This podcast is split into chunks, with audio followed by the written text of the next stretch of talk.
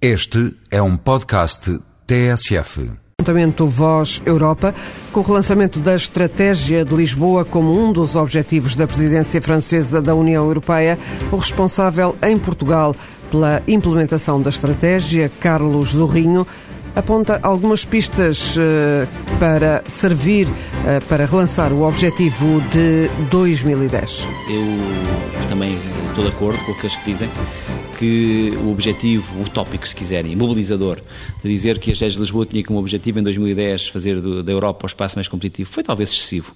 Acabou por eh, ser usado um pouco por aqueles que não queriam defender a Estratégia de Lisboa eh, para não se mobilizarem tanto na sua execução. Mas acho que eh, o contraponto a isso não é desistirmos de sermos mais competitivos. O contraponto a isso é dizer claramente que em 2010, em alguns setores estratégicos, a Europa tem que ser a zona do globo mais competitiva. Aliás, o futuro, penso eu, marcará uma realidade em que nenhum país será o mais competitivo. Cada país será mais competitivo, cada território, para ser um território global, para ser um player global, terá que ser o mais competitivo em algumas áreas.